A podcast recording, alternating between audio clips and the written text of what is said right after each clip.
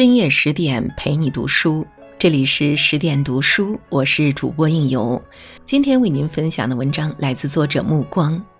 李煜从亡国之君到千古此地，他的一生离不开一个“真”字。公元九七八年七夕，银汉迢迢，户户笙歌。汴京城一处幽静的居所内。一个神情萧索的男人把酒当歌，对月长吁。叹息过后，他提笔如墨，写下一篇《虞美人》：春花秋月何时了？往事知多少？小楼昨夜又东风，故国不堪回首月明中。雕栏玉砌应犹在，只是朱颜改。问君能有几多愁？恰似一江春水向东流。这一天正是他的生辰，而这首优美的词还未等墨迹干透，就被传到了宋太宗赵光义耳中。卧榻之侧岂容他人酣睡？一道密旨，一壶毒酒，作词之人命赴黄泉。这个因为一首词而绝命的才子。正是南唐后主李煜。从文艺青年到一国之君，人从出生开始的那一刻便是不平等的。有的人落生在瓦灶绳床的贫寒之家，举步维艰；有的人则托生在钟鸣鼎食之家，不知愁苦为何物。李煜幸运的属于后者，在一个七夕之夜，牛郎织女鹊桥相会之时。他含着金汤匙出生了，身份是唐元宗李璟的第六子。父亲为其取字重光，意为日以玉之昼，月以玉之夜。李煜没有辜负这个名字，除了高贵的出身，他还有一身堪与日月争辉的才艺。他擅长音律，亲自谱的曲子在江南的街头巷尾传唱。他长于绘画。正事之余，寓情于丹青，画风清爽不凡。他在书法上亦有建树，落笔受硬，遒劲有力，世人称之为“金错刀”。这样一个浑身上下都是艺术细胞的皇子，却无心于政治，更不觊觎王位。然而生在帝王之家，猜忌和纷争是避无可避的。李煜名义上是第六子，但实际上当时的次子到第五子都已夭亡。当时的太子，他的长兄李弘济，则是一个生性善妒、心胸狭窄的人。为了打消兄长的疑心，保全自身，李煜寄情山水，以隐士自居，远离朝政，每日丹风秀月，吟诗作乐。浪花有情千里雪，桃李无言一对春。一壶酒，一竿身，快活如浓，有几人？一首闲适轻快的渔父，正是李煜当时的生活写照。在这段韬光养晦的年少时光里，李煜是欢心的，有丝竹管弦的陪伴，纵然谨小慎微，人生倒也不失意趣。然而命运就是如此的吊诡，有人机关算尽，到头两手空空。有人无心插柳，却绿树成荫。公元九五九年，太子在杀死了有望承袭帝位的叔父后暴毙，鹬蚌相争，渔翁得利。无心帝位的李煜在懵懂中被推上舞台，入住东宫。两年后，父亲李璟去世，李煜于金陵登基。文艺青年一下子转行做了政治家，的确让看客捏了一把汗。更何况当时的南唐已是江河日下，气数将尽。宋朝一直虎视眈眈，企图将其纳入囊中。好在初登帝位的李煜倒也不算一个太糟糕的皇帝。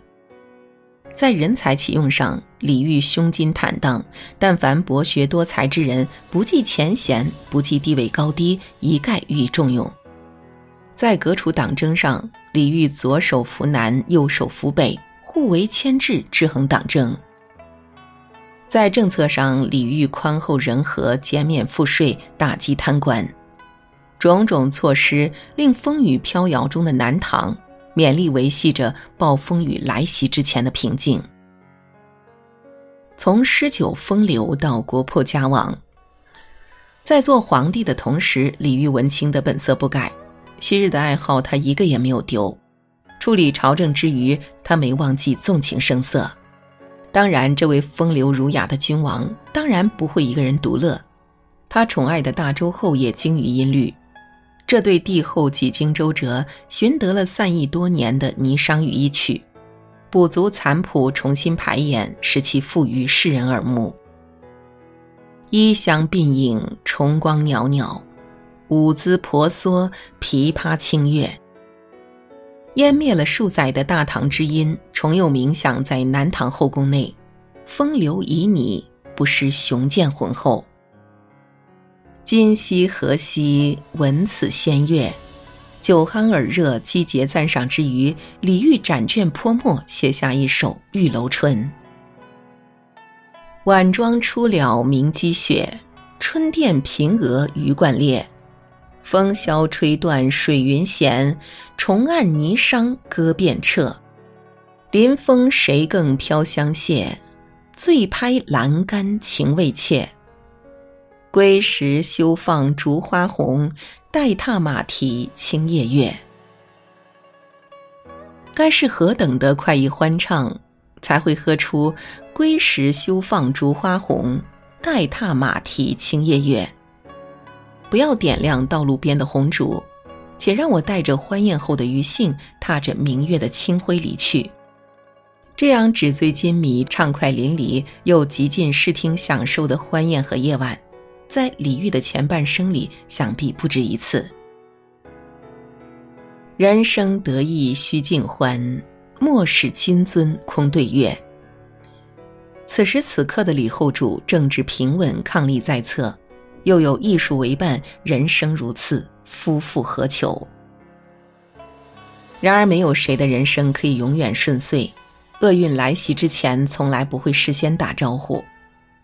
在李煜即位的当年，他和大周后所生的爱子仲宣在佛像前玩耍的时候，被骤然坠地的琉璃灯惊吓，染病夭折。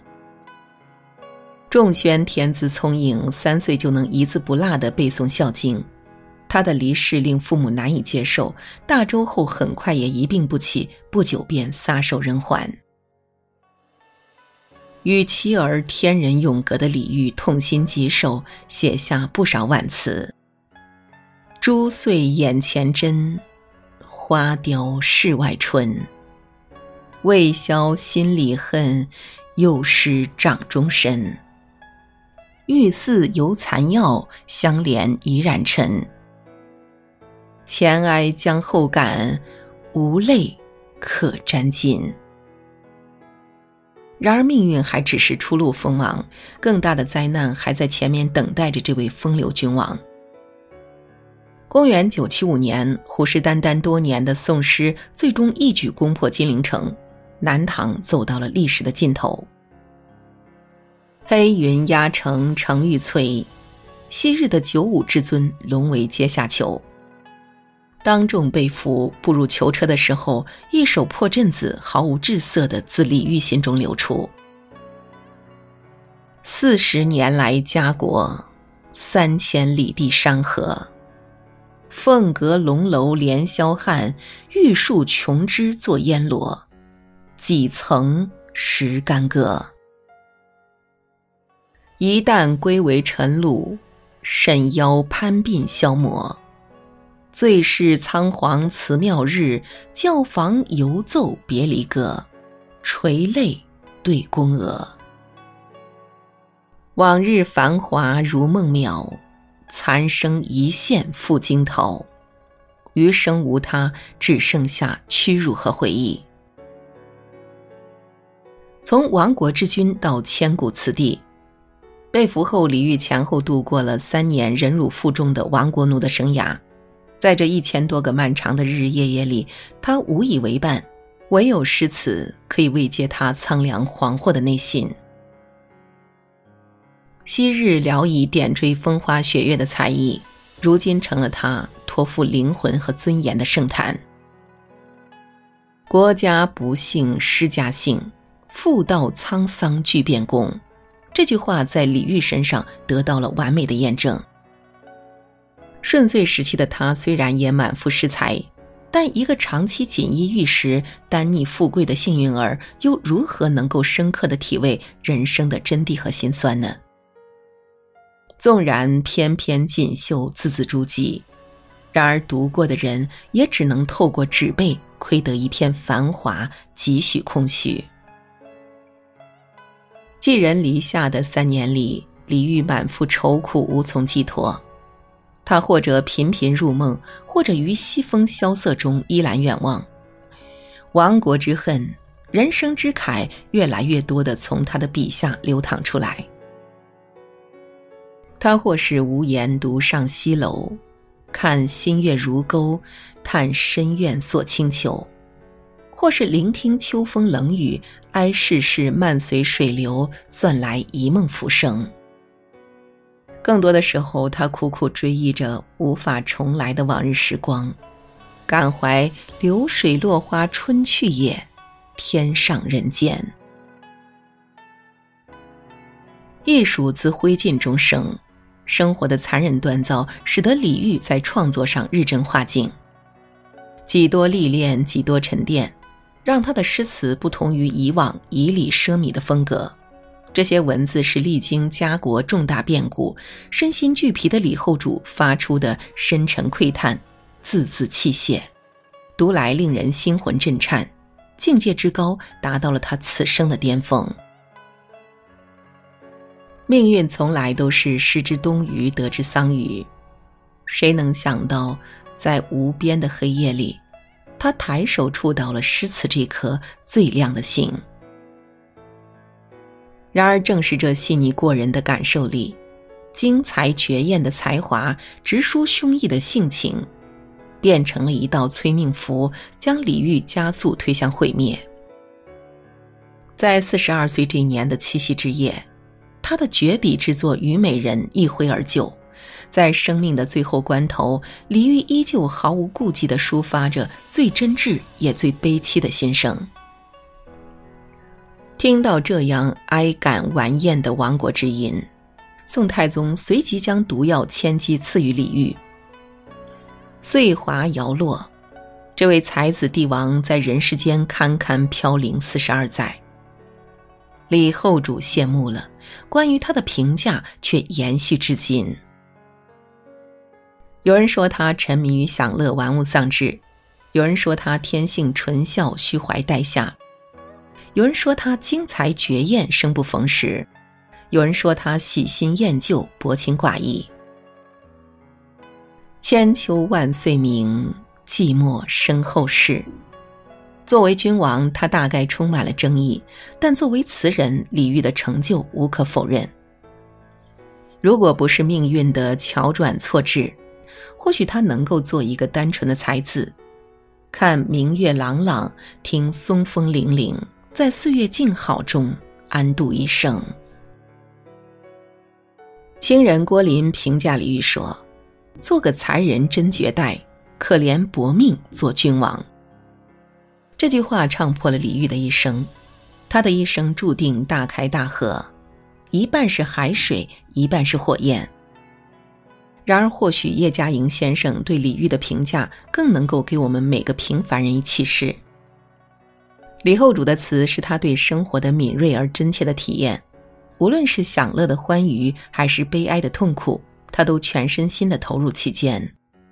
我们有的人活过一生，既没有好好的体会过快乐，也没有好好的体验过悲哀，因为他从来没有以全部的心灵感情投注入某一件事，这是人生的遗憾。是的。无论做人还是作词，繁华或是落寞，李煜都是全情投入，始终离不开一个“真”字。他的醉拍栏杆歌遍彻，是狂欢后的真心畅快；他的珠碎眼前针，花凋世外春，是痛失所爱时的真心哀痛。他的故国不堪回首月明中，更是家国飘摇时的真心痛悔。人生无常，无论是生活给予他的是蜜糖还是砒霜，李煜都能够以一颗毫无掩盖的赤子之心，全情全意的体味生活，从而也获得了最极致的欢喜和悲哀。在这个过程中，他必然承受了倍于常人的伤痛，却也收获了最深刻的人生体验。人生苦短，不妨活得淋漓。纵然零落尘泥碾作尘，依旧香如故。这，或许就是李煜这位千古词帝给予我们每个人最珍贵的启示。好了，今晚的分享就到这里。更多美文，请继续关注十点读书，也欢迎把我们推荐给你的朋友和家人，一起在阅读里成为更好的自己。我是应由，让我们在下个夜晚再会了。